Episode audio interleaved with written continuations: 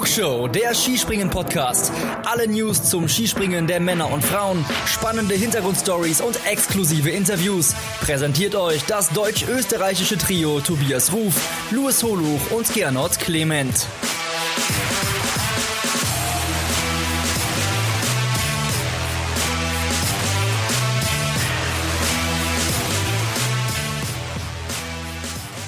Für uns ist Sonntagabend und das heißt, es ist Flugshow-Zeit und damit ein herzliches Willkommen zu unserem Zakopane-Rückblick. Ja, und wer sich jetzt denkt, Mensch, der Tobias Ruf, der klingt heute aber ganz anders, dem sei gesagt, nein, er hat sich keiner Stimmbandoperation unterzogen, sondern er lässt sich heute entschuldigen, denn unser geschätzter Kollege hat familiären Zuwachs bekommen und muss sich heute um seine neue Hündin, die Gerti, kümmern und deswegen an dieser Stelle äh, schöne Grüße von mir. Mein Name ist Luis Holuch und sicherlich auch von meinem Spätzle. Der hat sich heute nämlich einen ganz neuen Spitznamen verdient, muss ich an der Stelle sagen, denn er lag mit einer Prognose heute wirklich goldrichtig und deswegen begrüße ich hiermit sehr herzlich den Nostradamus des Skispringens. Hier ist Gernot Clement. Gernot, ich grüße dich. Hallo Luis, ich grüße dich und an der Stelle auch natürlich schöne Grüße an den Tobi und ich freue mich sehr, dass wir mit der Gerti endlich unseren Podcast-Hund haben. Herzlich willkommen in der Flugshow-Familie, Gerti. Ja, ein kleines Maskottchen. Äh, wir haben ja schon so einen kleinen Fanclub uns mittlerweile eingeeignet. Das Maskottchen hat noch gefehlt. Jetzt ist es endlich da. Ja, und wir beide werden uns heute mit dem zurückliegenden Wochenende beschäftigen und allem, was da so passiert ist. Und äh, wo ich gerade bei der Prognose war, müssen wir damit natürlich auch anfangen. Denn du hast heute nach dem ersten Durchgang im Einzel gesagt, der Marius Lindwig, der wird's machen, der wird dieses Springen gewinnen und so war es ja dann am Ende auch. 296,5 Punkte hat er sich geholt, lag damit äh, vor Angela Nischek aus Slowenien und äh, Robert Johansson, also seinem Landsmann. Gernot, deswegen möchte ich natürlich als passionierter Lottospieler, der nie die Zahlen trifft, von dir wissen, warum warst du denn am Ende von ihm überzeugt und ja, wie hat er das heute gemacht? Naja, er war ja im ersten Durchgang schon mit 135 Metern der weiteste und ich habe mir gedacht, boah, der Marius, der macht heute einen verdammt starken Eindruck. Und ich habe mir schon so ein bisschen gedacht nach dem ersten Durchgang, der übernimmt heute sozusagen den Granerüt-Part er war nach dem Schanzentisch sehr flüssig, hat die Sprünge super wirken lassen und hat natürlich dann im zweiten Durchgang mit dieser Granate auf 145,5 Metern gezeigt, dass er ganz einfach heute der Beste war von allen. Also kam nicht von ungefähr sein dritter Weltcupsieg heute, ganz und gar nicht. Dann äh, werfen wir nochmal einen Blick zurück auf die letzte Folge, denn äh, da haben wir ja so ein bisschen, ja auch schon im Folgentitel angeteasert, wir sind uns nicht ganz sicher, was im norwegischen Team eigentlich gerade so Phase ist. Ja? Wir haben es ja dann am Ende die drei norwegischen Fragezeichen genannt. Und eines davon war ja Robert Johansson. Jetzt war er am Sonntag Dritter. Ähm, hat er uns denn mit diesem Ergebnis so ein bisschen schlauer gemacht? Wie würdest du das einschätzen? Naja, wir haben ja heute äh, dauerhaft Rückenwind gehabt in diesem in diesem Einzelwettkampf. Und ich würde mal sagen, Robert Johansson hat uns eines Besseren belehrt. Du hast ja auch in der letzten Folge gesagt, Jungs, ich bin der Meinung, der Robert hat sich um einiges weiterentwickelt im Vergleich noch zu den Vorsaisons und das hat er heute auf jeden Fall bewiesen. Er war sehr stabil. Er war ja zuvor in TTC schon einmal Sechster, einmal Zwanzigster und in Bischofshofen Fünfter. Also die Tendenz ging grundsätzlich schon nach oben. Ja, und dieses Wochenende in Zakopane hat der Robert auf jeden Fall bewiesen, er kann es auch bei Rückenwind, Luis. ja, ich, ich klopfe mir ungern selber auf die Schulter, aber irgendwie war ich dann doch erleichtert, dass ich zumindest richtig lag. Und damit sind wir dann auch gleich beim zweiten der drei Fragezeichen, denn auch Daniel André Tande war ja äh, Bestandteil unserer Diskussion. Äh, auch bei dem waren wir uns nicht ganz sicher. Ich habe gesagt, ja, so ein kleines Erfolgserlebnis hat er mal gebraucht, damit es richtig losgeht. Jetzt hat er am Sonntag mit Platz 10 in Zakopane nachgelegt. Würdest du daraus schon einen Trend äh, ableiten, dass er sich stabilisiert? Ja, auf jeden Fall. Also der Wettkampf heute von Daniel Andretande hat mir persönlich sehr gut gefallen. Mit 132 und, und 134 Metern war das wirklich sehr stabil, äh, sehr konstant. Und bei ihm zeigt die Formkurve auf jeden Fall nach oben. Und ich glaube, ähm, das zeigt auch deutlich, dass dieser zweite Platz äh, vergangenes Wochenende in Titisee Neustadt keine Eintagspflege war. Ich würde sogar sagen, wir haben ja von den drei Fragezeichen letztens gesprochen. Johansson, Tante, Vorfang. Bei Johansson und bei Tande können wir eigentlich aus dem Fragezeichen erstmal ein Ausrufezeichen machen, nämlich, dass sie wirklich gute Leistungen gezeigt haben. Ich würde aber sagen, wir müssten zu den Fragezeichen, zumindest an diesem Wochenende, den Halvogner Granerüt dazu packen. Was sagst du? Ja, man muss ja schon, allein wenn man sich das Ergebnis anguckt, sagen, dass das doch ein kleiner Rückschlag im Gesamtweltcup war für ihn. Äh, nur Platz 23, damit äh, tatsächlich sein schlechtestes Saisonergebnis, äh, muss man an der Stelle sagen. Ähm, und dann stellt sich bei sowas natürlich immer die Frage, mh, warum lief's denn nicht so richtig? Hast du eine Erklärung? Ja, ich war ganz erstaunt. Ich habe mir seine Sprünge alle angeguckt und habe gemerkt, okay, irgendwas funktioniert da nicht. Und dann habe ich mal geschaut beim Speed und da ist mir aufgefallen, der Halvogner Granerüt ist gefüllt bei jedem Sprung ähm, circa ein bis eineinhalb kmh langsamer gewesen als alle anderen. Er war auch gestern schon im, im Teamwettkampf der schwächste Norweger und war auch in seinen Gruppen jeweils der langsamste oder zumindest einer der langsamsten. Und das war eigentlich das, was so am meisten aufgefallen ist an dem Wochenende. Halvogner Granerüt hatte mit Geschwindigkeitsproblemen zu kämpfen. Wir beide haben in unserem Vorgespräch auch schon drüber gesprochen, hä, woran liegt es denn? Und man muss natürlich sagen, es ist in Zakopane die Spur wieder eine künstliche. In TTC hatten wir ja eine Naturspur, also das könnte einer der Gründe sein, warum er Probleme mit der Geschwindigkeit hat weil in TTC war es eben so, dass Granerüt noch, ähm, ja, ich sag mal im Mittelfeld mit dabei war, was jetzt die Geschwindigkeit betrifft. Oder die Hocke passt nicht ganz und er hat vielleicht ein bisschen den, den Schwerpunkt falsch im Vergleich zum vergangenen Wochenende. Das wäre jetzt mein Erklärungsansatz.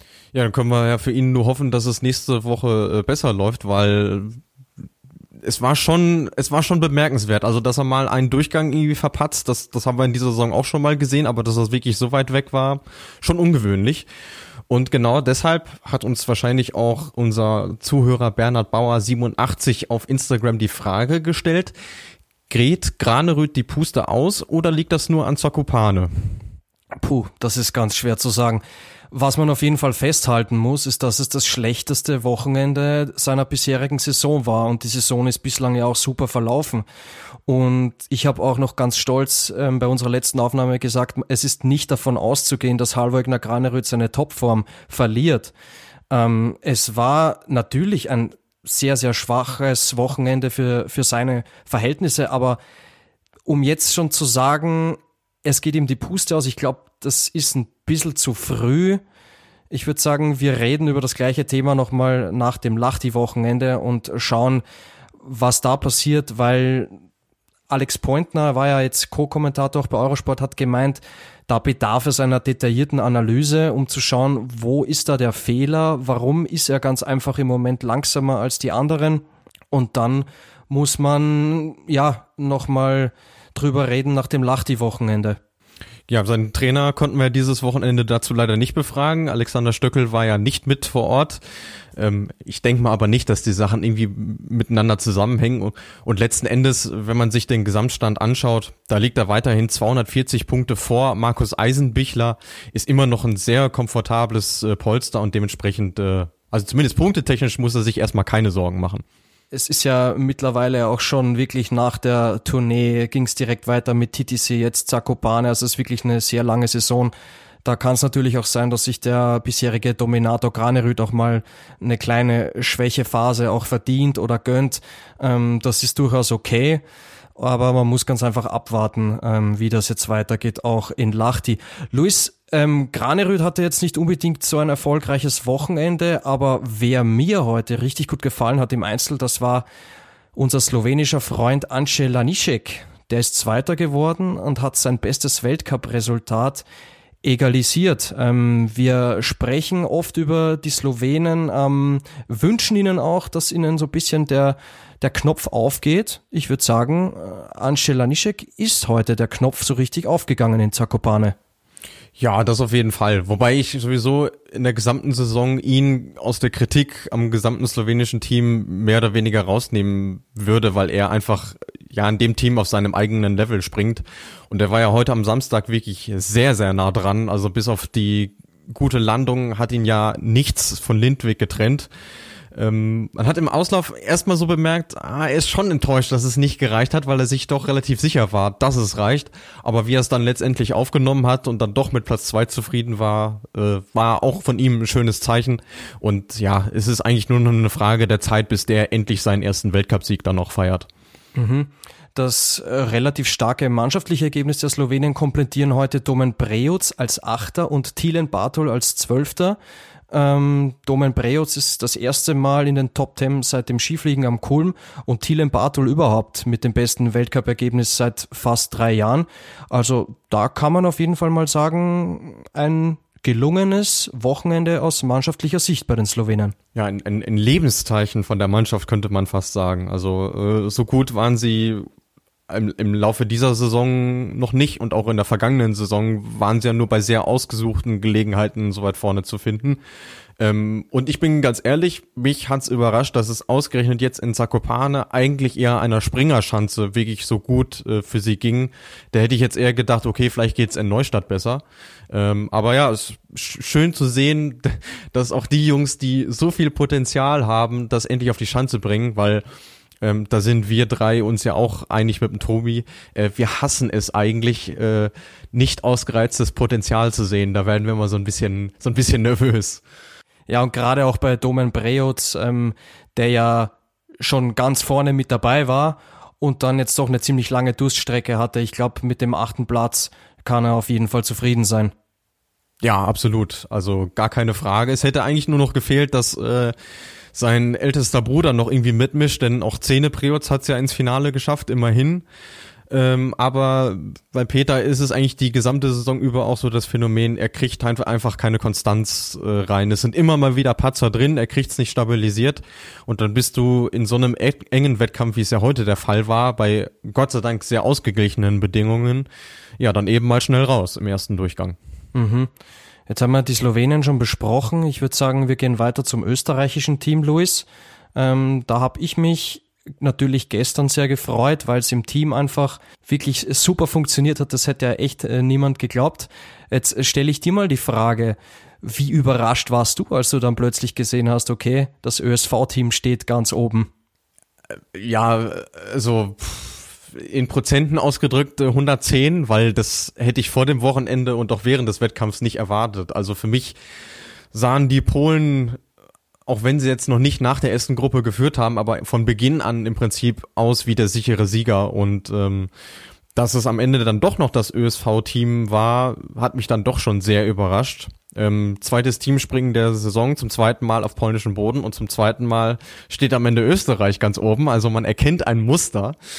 Äh, und das, obwohl Stefan Kraft ja nicht am Start war, das muss man an der Stelle ja auch nochmal dazu erwähnen, ähm, deswegen würde mich natürlich jetzt interessieren, äh, wie siehst du es denn? Also ist das gerade ähm, aufgrund der Tatsache, dass Kraft nicht dabei war, noch höher einzuordnen oder würdest du auch sagen, Vorsicht mit die jungen Pferde, da war auch eine Menge Glück dabei?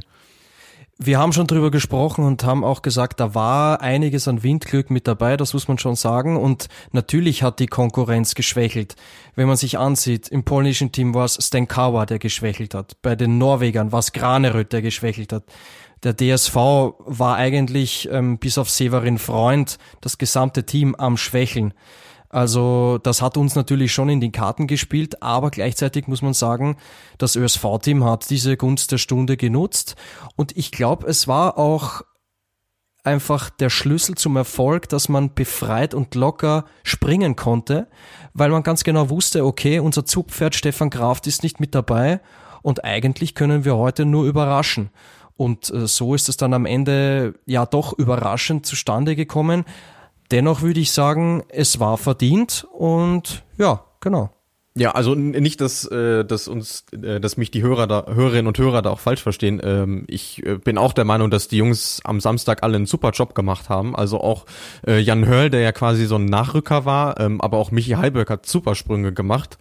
Und nicht zuletzt äh, Daniel Huber, der am Sonntag dann als Vierter klar der beste Österreicher war und gerade wo du es jetzt im Verhältnis gesetzt hast, auch zu den Leistungen im Teamwettkampf, stelle ich mir dann die Frage, äh, wo war denn dann am Sonntag der Rest des Teams? Finde ich irgendwie ein bisschen schwierig zu greifen. Ja, bestes Beispiel dabei ist, finde ich, Michi Heiböck. Also der hat uns ja wirklich gestern als Auftaktspringer in beiden Durchgängen den Weg geebnet zu einem erfolgreichen Wettkampf. Wir wissen, ja, Michi Heiberg ist heute 14. geworden, hat sich im zweiten Durchgang noch nach vorne gearbeitet mit seinem echten Supersprung auf 138,5 Meter. Aber er hat es halt leider wie einige Male schon in diesem Winter nicht über zwei Durchgänge geschafft, so einen Supersprung zu absolvieren. Und deswegen kann man nicht komplett zufrieden sein. Natürlich Daniel Huber als Vierter, klasse. Ich glaube, der, der Daniel hätte sich wirklich gewünscht, auf dem Podium zu landen, weil er hat auch im Auslauf, diese Reaktion von ihm im Auslauf, die war ja so, er war ein bisschen zwiegespalten, weil 139 Meter sind grundsätzlich ja super, aber er hat schon gemerkt, uiuiui, da könnten zwei bis drei Meter fehlen auf dem Podestplatz und es war im Endeffekt auch so. Und ja, Michi Heiberg hat leider wieder nicht, nicht ganz geschafft. Jetzt im Einzel auch Philipp Aschenwald, der jetzt schon seit fünf Wettkämpfen auf den Top 15 Platz wartet. Ähm, da kann man natürlich im Einzel, abgesehen von Daniel Huber, nicht gänzlich zufrieden sein. Ja, vor allem ist es erstaunlich, weil ich hatte äh, während der Verschanzentournee bei Aschenwald das Gefühl, Mensch, jetzt kommt er mal so richtig ins Rollen, aber so so wirklich ist das ja bis heute nicht passiert. Also da sind dann eben gute Tage dabei, wie es jetzt am Samstag im Teamspringen der Fall war. Vielleicht hat es ihm da auch geholfen, dass die Kollegen ihm da so ein bisschen die Last abgenommen haben, aber jetzt im Einzel wirkt er nicht so wirklich locker. Ja, es hat, finde ich, auch gestern im, im Teamwettkampf hat es in, innerhalb des ÖSV-Teams so eine tolle Dynamik angenommen, das Ganze. Also dadurch, dass Michi Heiberg da immer den Grundstein gelegt hat äh, für einen super Wettkampf, konnten die Jungs auch befreit springen. Wenn man sich anschaut, ein Jan Hörl, ein Philipp Aschenwald, die haben sich ja beide im zweiten Durchgang jeweils gesteigert. Und da hat sich eine, eine tolle Teamdynamik entwickelt. Und heute war auch bei Philipp Aschenwald so ein bisschen wieder der Wurm drin.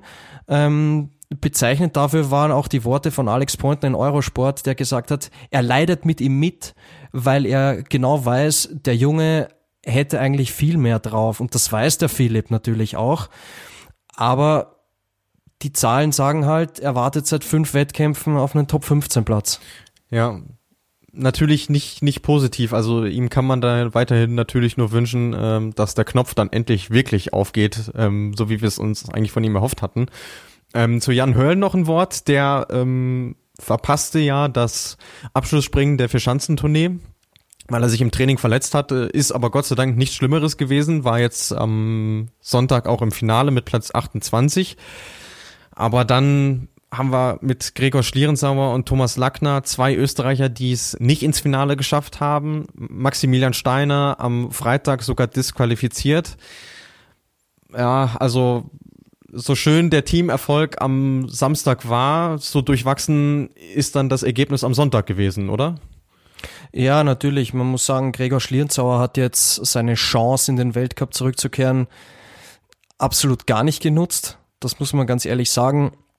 Bei Thomas Lackner sehe ich das Ganze ein bisschen, ja, nicht, nicht ganz so eng, weil er halt auch erst seit dem Winter konstant im Weltcup mit dabei ist. Maximilian Stein ist natürlich sehr ärgerlich, dass er da disqualifiziert wurde. Und ja, es ist, es ist kaum ein Wochenende dabei für den ÖSV, wo man wirklich komplett zufrieden sein kann mit der gesamten Mannschaft. Ja, vielleicht äh, haben sie es sich für einen späteren Zeitpunkt aufgehoben. Wir sind ja gerade erst bei Saisonhalbzeit, kann man sagen. Also Mitte Januar. Die Saison geht bis Ende März. Es sind noch viele, viele Springen. Es gibt noch viele, viele Punkte zu holen und ja auch noch einige Weltmeistertitel zu gewinnen. In etwa einem Monat geht's ja dann auch los. Und äh, bei uns geht's dann gleich weiter im zweiten Teil. Wir machen jetzt ein ganz kurzes Päuschen und reden dann über ja ein Vielleicht krisengebeuteltes Team. Mal sehen. Bis gleich.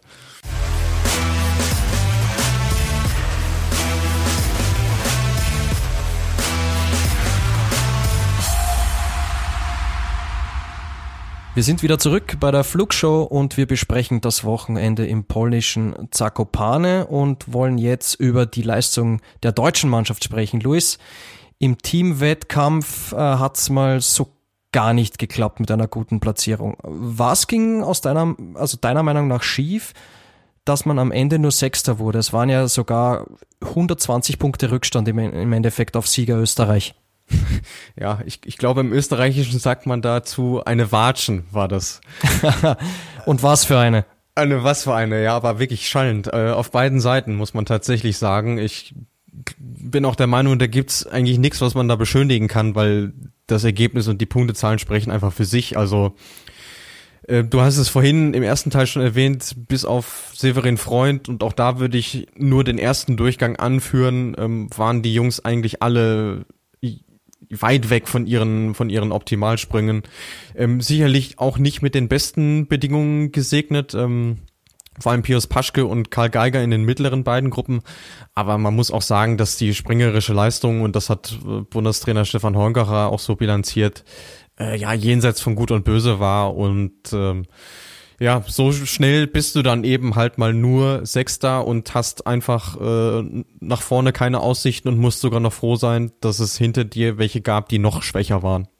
Aber heute hat man doch mannschaftlich, äh, finde ich, die richtige Reaktion gezeigt. Markus Eisenbichler wurde Achter und insgesamt hat man vier DSV-Adler in den Top 17. Würdest du mir dazu stimmen, dass das heute dann nach dem sehr enttäuschenden gestrigen Tag die richtige Reaktion war? Ja, und ist vor allem auch wichtig für, für die Psyche, weil man hat schon gemerkt, dass den Jungs das gestern wirklich ich will nicht sagen nahegegangen ist, aber dass die einfach genervt und frustriert waren. Und ähm, es ist wichtig, dass du es schaffst, das schnell zu verarbeiten und das ist ihnen geglückt.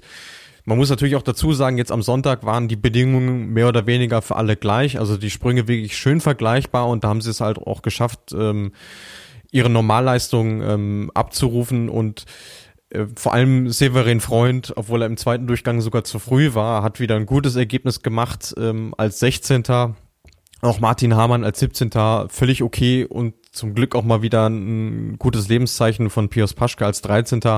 Also das war schon dann wieder in Ordnung, außer natürlich, ähm, dass jetzt kein Top-Ergebnis äh, äh, dabei war. Aber letzten Endes muss man auch sagen, äh, da gab's zu viele Leute, die vorne wegmarschiert sind, die einfach an dem Tag auch zu stark waren. Mhm.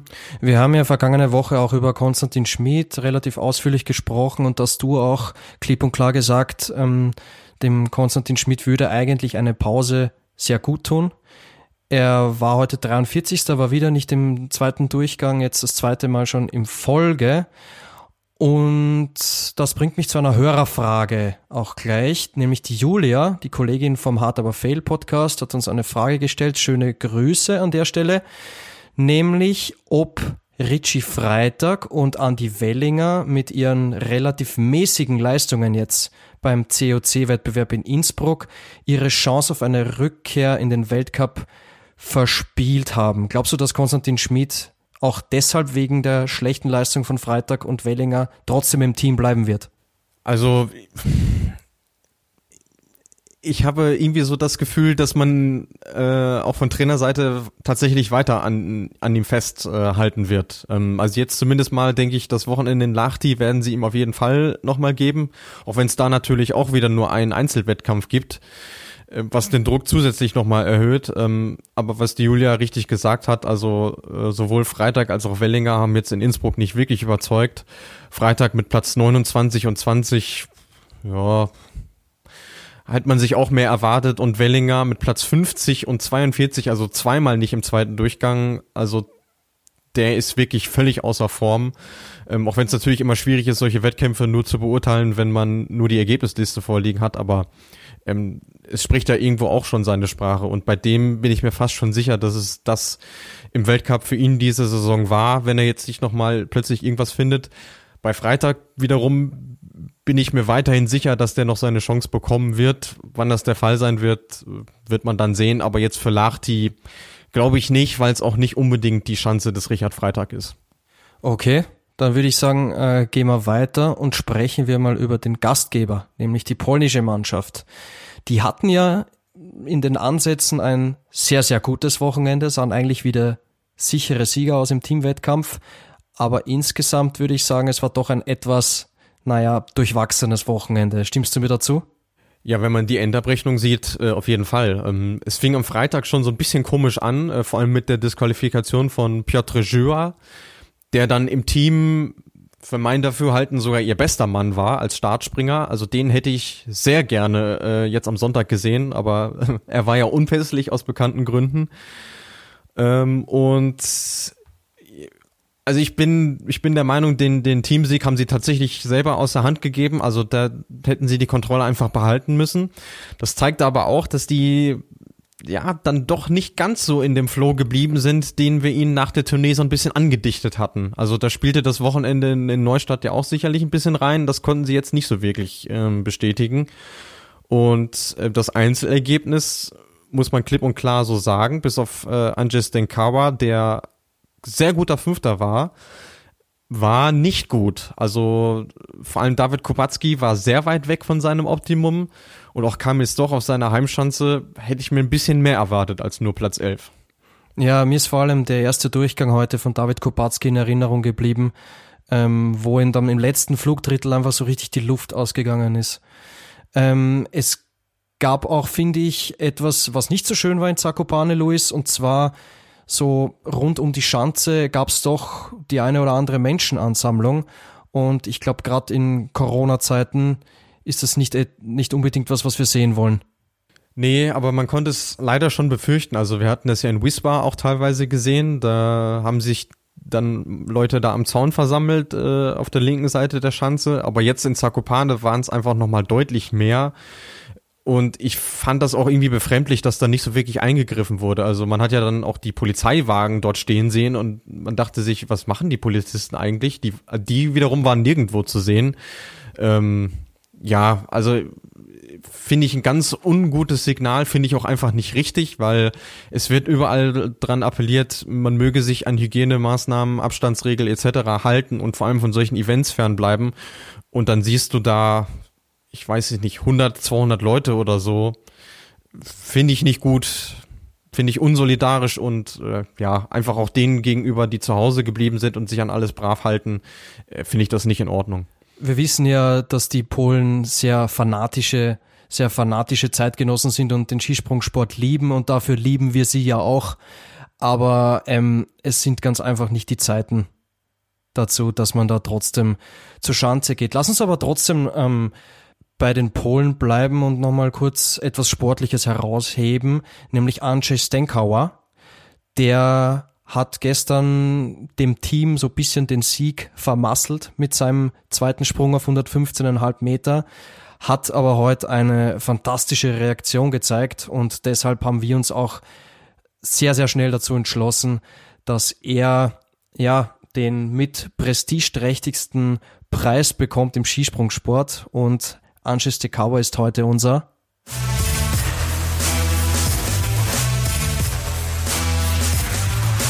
Die Flugshow präsentiert den Adler des Wochenendes. Unser Adler des Wochenendes, genauso sieht's aus. Wir hatten in der Vergangenheit schon die eine oder andere Gelegenheit, ähm, ja, tatsächlich muss man sagen, vergeben, ihn äh, mit dieser Auszeichnung zu belohnen. Ähm, spätestens mit Platz 10 bei der Skiflug-WM wäre es eigentlich soweit gewesen, aber jetzt an diesem Wochenende haben wir uns gedacht, ja, es hat sich niemand so richtig hervorgetan und haben uns das deswegen dann auch für den Polen entschieden, weil es dann letztendlich auch die Summe macht. Also er hat jetzt heute ähm, am Sonntag sein bestes Weltcup-Ergebnis eingestellt mit Platz 5. Das war in der laufenden äh, Weltcup-Saison jetzt auch schon sein sechstes Top-10-Ergebnis. Und das für einen Mann, der äh, bis zum Winterauftakt eigentlich gar kein Vollzeit-Skispringer war. Das ist wirklich schon äh, bemerkenswert. Und ja, deswegen jetzt verspätet, aber umso verdienter diese Auszeichnung für den Polen. Man muss natürlich bei Anches Tekawa ja auch sagen, klar hatte er schon das ein oder andere Top-10-Ergebnis, aber dass er dann nach dem gestrigen Sprung dann heute so eine Reaktion zeigt, also das war wirklich, hat den Ausschlag dafür gegeben, dass wir ihn zum Adler des Wochenendes küren. Ja, Luis, dann sind wir in Sachen Zakopane Wettkampf auch am Ende angelangt. Ein unglaublich starker Marius Lindwig, ein Überraschungssieg im Team des ÖSV. Also da war wirklich viel dabei an dem Wochenende. Und liebe Flugschuhhörerinnen und Hörer, wir haben auch viele Hörerfragen von euch bekommen. Darüber wollen wir uns jetzt auch kümmern in dieser Folge. Da haben wir noch eine Frage von der Julia bekommen vom Hard Aber Fail Podcast. Die hat uns gefragt, ob wir auch manchmal Werner Schuster vermissen, weil sie tut das. Luis, ähm, du hast mit Werner Schuster als DSV-Trainer große Erfolge gefeiert. Vermisst du ihn auch manchmal? Ja, muss ich schon sagen. Also ich finde, er ist, äh, er hat einfach was. Er hat so eine so eine positive Ausstrahlung, so, so ein Charisma, sagt man ja so schön. Und deswegen äh, finde ich das auch sehr gut, dass man ihn jetzt zumindest ab und zu mal bei Eurosport als Experte hört, weil ich finde, äh, der Mann ist einfach so im Thema, es macht so viel Spaß, ihm zuzuhören und der haut dann nochmal die ein oder andere Anekdote heraus. Deswegen ist es schön, dass man ihn jetzt wieder öfter ähm, zu Gesicht und zu Gehör bekommt. Aber so ganz raus aus dem Trainerbusiness ist er ja Gott sei Dank nicht. Ähm, da profitiert dann wiederum sein Geburtsland davon, denn ähm, er engagiert sich ja sehr stark am äh, Stützpunkt in Stams und auch am dortigen Skigymnasium und ähm, wird dort sicherlich auch das ein oder andere Talent in Zukunft äh, herausbringen, wie es Stams in der Vergangenheit äh, schon mal getan hat. Mhm, weil wir schon beim Thema Werner Schuster sind. Hast du überhaupt schon mal eine Person kennengelernt oder eine Person gesehen, die ja so detailliert über das Skispringen spricht?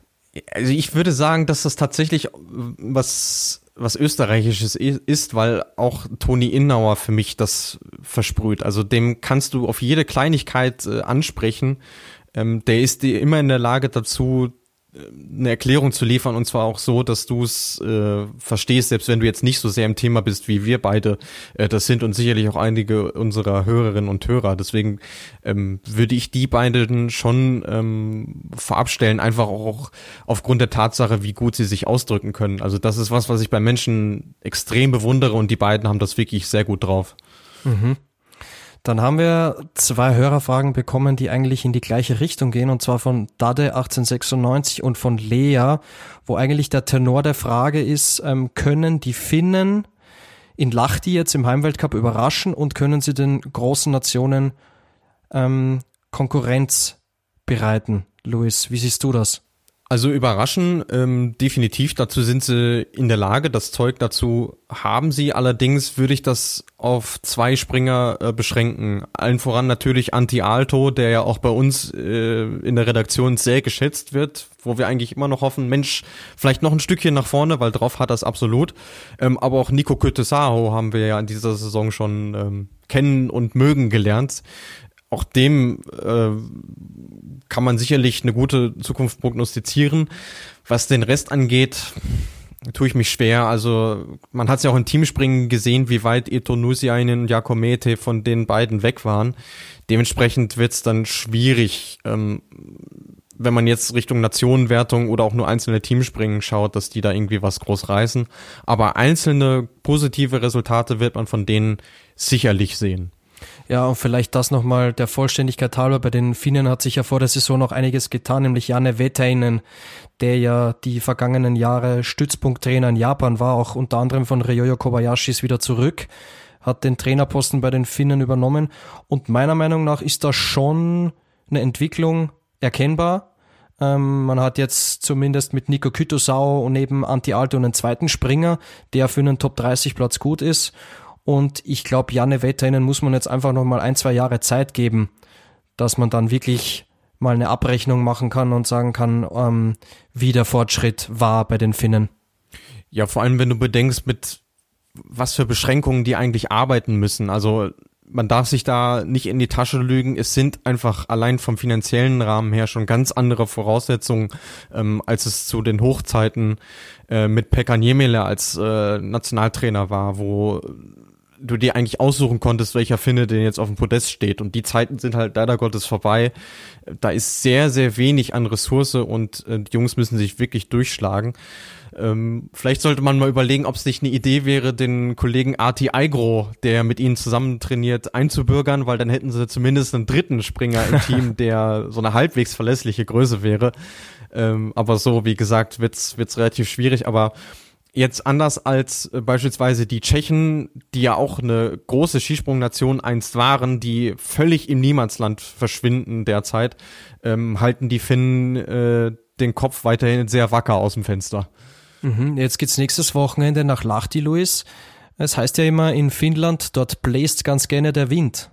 Worauf dürfen wir uns da denn freuen nächstes Wochenende? ja, wahrscheinlich auf den Wind. nee, aber Spaß beiseite. Ähm, es ist, also es gab Wochenenden in Lahti, wo es wirklich erstaunlich ruhig war, wo wir dann auch wirklich schöne Springen gesehen haben, aber es gab natürlich auch Wochenenden, wo man beispielsweise auf die Normalschanze ausweichen musste, weil der Wind auf der Großschanze einfach zu stark geweht hat. So oder so, äh, für mich eine der beeindruckendsten Schanzenanlagen, die es auf diesem Planeten gibt. Also, äh, wenn ihr noch nicht da gewesen sein solltet, schaut's euch unbedingt mal an nach Corona. Äh, hat wirklich was sehr, sehr Sehenswertes. Es ist unglaublich, wie viel Sport sich da auf dieser Anlage versammelt und äh, wie die Schanzen über dem Ort thronen.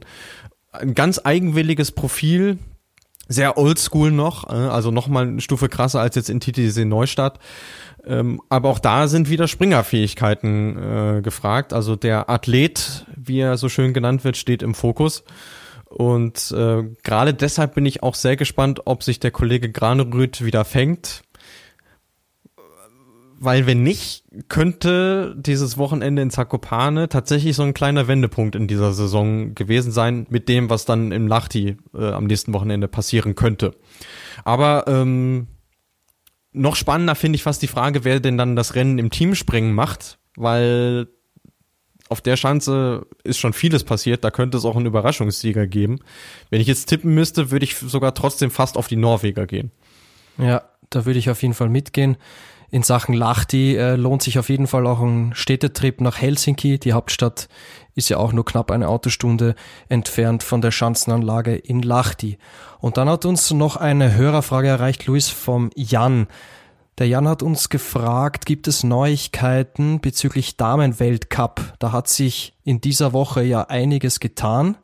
Erklär doch mal bitte, bitte unseren Hörerinnen und Hörern, bring da mal Licht ins Dunkel. Was ist da der Status quo? Wann findet der nächste Weltcup der Damen statt? Ja, da fangen wir mit den positiven Sachen an, zum Glück. Also die, die lange Zeit des Wartens ist jetzt erstmal vorbei. Wir sind am nächsten Wochenende zurück auf der Schanze mit den Skispringerinnen. Ähm, am Freitag gibt's das offizielle Training und die Qualifikation im slowenischen Ljubno und dann am Samstag das erste und einzige Teamspringen in der Saison und am Sonntag das Einzelspringen. Ähm, und die Neuigkeiten, auf die du anspielst, waren in dieser Woche, dass es nochmal zwei zusätzliche Wettkämpfe geben wird, nämlich einer in Hinzenbach, also wieder im schönen Österreich, und einer in Rüschnow in Rumänien, ähm, so dass wir dann da jeweils ein Wochenende mit drei Einzelspringen haben. Wobei wir heute allerdings ähm, aus mehreren Quellen gehört haben, dass es überhaupt noch nicht sicher ist, dass dieser Weltcup in Rumänien überhaupt stattfinden wird, weil es da Unklarheiten über die Quarantäne und Reiseregelungen gibt. Also im Moment steht das Ganze noch so ein bisschen auf der Kippe. Und was in dieser Woche oder beziehungsweise am Samstag für große Verwirrung gesorgt hat, war die Ankündigung der FIS, dass das ausgefallene Wochenende von Beijing in Zakopane nachgeholt wird. Das hatten dann viele, unter anderem auch Maren Lündby, so aufgefasst, als ob das auch die Damen betrifft. Ähm, weil dieses äh, Beijing-Wochenende ja sowohl Damen als auch Herren betraf. Dem ist aber nicht so. Also es wurde dann nochmal klargestellt, äh, dass das tatsächlich nur die Herren betrifft. Und ähm, ist einerseits kommunikativ sehr ungünstig, sehr unglücklich äh, verlaufen. Andererseits, ja, also ich meine, wir haben die Polen sehr, sehr gerne für ihre Skisprungverrücktheit und auf der anderen Seite muss dann aber zumindest mal die Frage erlaubt sein, warum denn jetzt selbst in der zehnten Weltcup-Saison der Damen immer noch kein Springen in Polen ausgerichtet wurde. Also warum äh, nimmt der Verband äh, die Springerinnen dann nicht auch noch mit ins Programm auf? Ja, äh, dazu hat man dann leider keine Antwort bekommen. Also da hat der polnische Verband schlichtweg nicht drauf geantwortet. Dementsprechend ist das Wochenende für die Damen immer noch frei. Äh, wird man dann sehen, was passiert. Aber, und jetzt nochmal eine gute Nachricht, auch für euch da draußen, wir werden jetzt in der kommenden Woche nochmal quasi eine Damenvorschau für euch produzieren, wo wir nochmal über äh, das äh, Geschehen sprechen, wo wir auf den Kalender vorausschauen, was steht an, und natürlich auch äh, über die Teams sprechen, auf wen man da so zu achten hat. Und vielleicht ähm, kommt ihr dann ja, wenn ihr es nicht eh schon äh, seid, auch auf den Geschmack, was das Frauenskispringen angeht. Das war ein überragendes Schlusswort, Luis. Danke fürs Zuhören, liebe Flugschuhhörerinnen und Hörer. Gebt uns gerne Feedback, schreibt uns an, ihr erreicht uns bei Facebook, bei Instagram oder bei Twitter, jeweils unter dem Namen Flugshow. Da der Tobi ja heute als Tierpfleger im Einsatz ist und ich hier die Abmoderation machen darf, kriegst du, mein Spätzl, Luis, die Ehre, die letzten heiligen drei Flugshow-Worte zum Besten zu geben. Ja, sehr gerne. Alles heute doch ein bisschen anders, aber wir hoffen natürlich, dass euch diese Folge genauso viel Spaß gemacht hat äh, wie alle anderen vorher. Wenn ja, wie gesagt, lasst es uns gerne wissen und falls nicht, Anmerkungen und Kritik sind natürlich immer gerne gesehen. Und damit äh, verabschieden wir uns dann auch für diese Folge. Und bis dahin macht's gut und ganz wichtig, fliegt's, soweit es geht. Bis dann.